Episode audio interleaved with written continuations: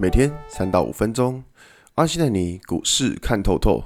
欢迎收听今天的晨间碎碎念。大家早安，我是阿信。今天是七月十六号，礼拜五。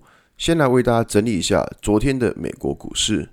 道琼指数上涨五十三点，涨幅零点一五个百分点。纳斯达克下跌一百零一点，跌幅零点七个百分点。S M P 五百指数下跌一点五一点，跌幅零点三五个百分点。费城半导体指数下跌七十一点，跌幅二点一七个百分点。昨天可以看到美股四大指数，哎呦，道琼是上涨的，那其他三个都是下跌的。下跌的主要还是在于科技股还有半导体这一部分。那么再来讲，昨天半导体会下跌的主要原因呢？嗯，我们都知道台积电嘛，法说会变成法会了。其实如果我们就一个呃比较客观的角度来说的话，台积电昨天的法说会讲的有很差吗？诶，其实没有，但是就是中规中矩，你没有什么特别的亮点。当然了，呃，比较不好的是在于台积电第二季的财报的毛利率掉到五十 percent，这个五十 percent 应该是出乎市场意料的烂。对，原本市场应该没有人会预计会这么烂，但是到了五十 percent，应该是出乎意料的烂。那只是说。重点其实不是在于第二季的财报，而是在于第三季的财测。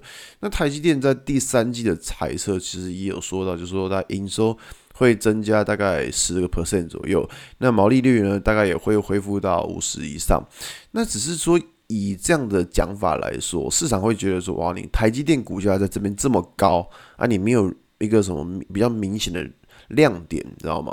所以昨天台积电 ADR 大跌，主要原因就在于说市场看不到什么太明显的亮点，你知道吗？那我这样跟大家讲，就是一张股票如果它在这个位置，它没有什么明显的亮点，那就变成说大家觉得说，哎呦，那就。普普通通，这种懂意思吗？这种普普通通的感觉，其实大家觉得好吧，那不然我就先观望看看好了。那我这样讲，如果在整个晶圆代工的这个产业，其实你要知道，其实为什么好像连电啊、台积电好像都涨不太动？因为现在大家产能都是满的，产能都是满的，那。你请问一下，你要怎么样去让自己的营收再增加？没办法，你产能都满了，那你只能靠个什么？靠涨价。问题是涨价，你又不是说先涨，要说说涨就涨，你懂意思吧？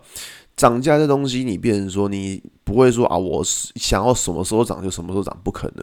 所以说，在每年的年初的时候，那些大客户都会谈涨价，也就是说，像晶圆代工这个产业，可能就会到明年第一季。那才会有一个比较明显的全面涨价。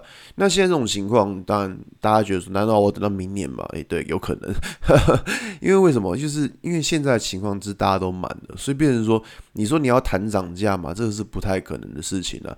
你可能部分产品会涨，但是你没很难全面上涨。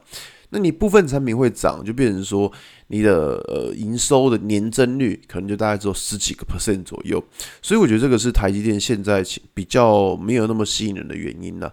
那只是说从昨天台积电的讲法是说，因为五奈米的先进制程他们良率有掉下来，所以我们可以知道说，如果连台积电的良率都掉下来的话，那基本上来说啦，Intel 跟三星应该是更惨。所以台积电在昨天法说会有提到说，就是。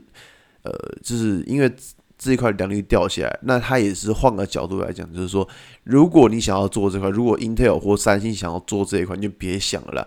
现在你想要做先进制程，你就是来找我就对了。那所以说，如果说在呃一个产业来说的话，台积电依然是龙头的地位，因为你只要有跟先进制程有关系，你就只能找台积电，你没有办法找其他两家，所以它依然是龙头老大的地位。但是只是因为它自己的毛利，呃，自己的良率啊，毛利也掉了，所以我觉得这个是大家对于台积电昨天财报会比较没有那么喜爱的原因。那只能说在今天台股还是观察一下，就是说。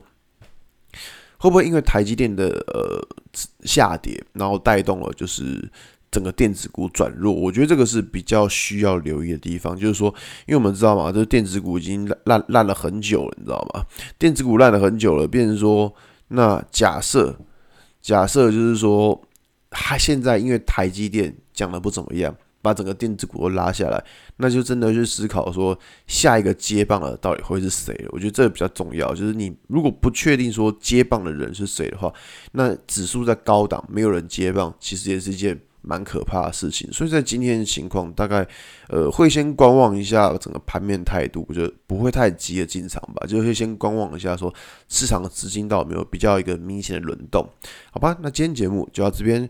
如果你喜欢今天的内容，记得按下追踪关注我。如果想知道更多更详尽的分析，在我的专案《给通勤族的标股报告书》里面有更多股种茶分享给大家哦。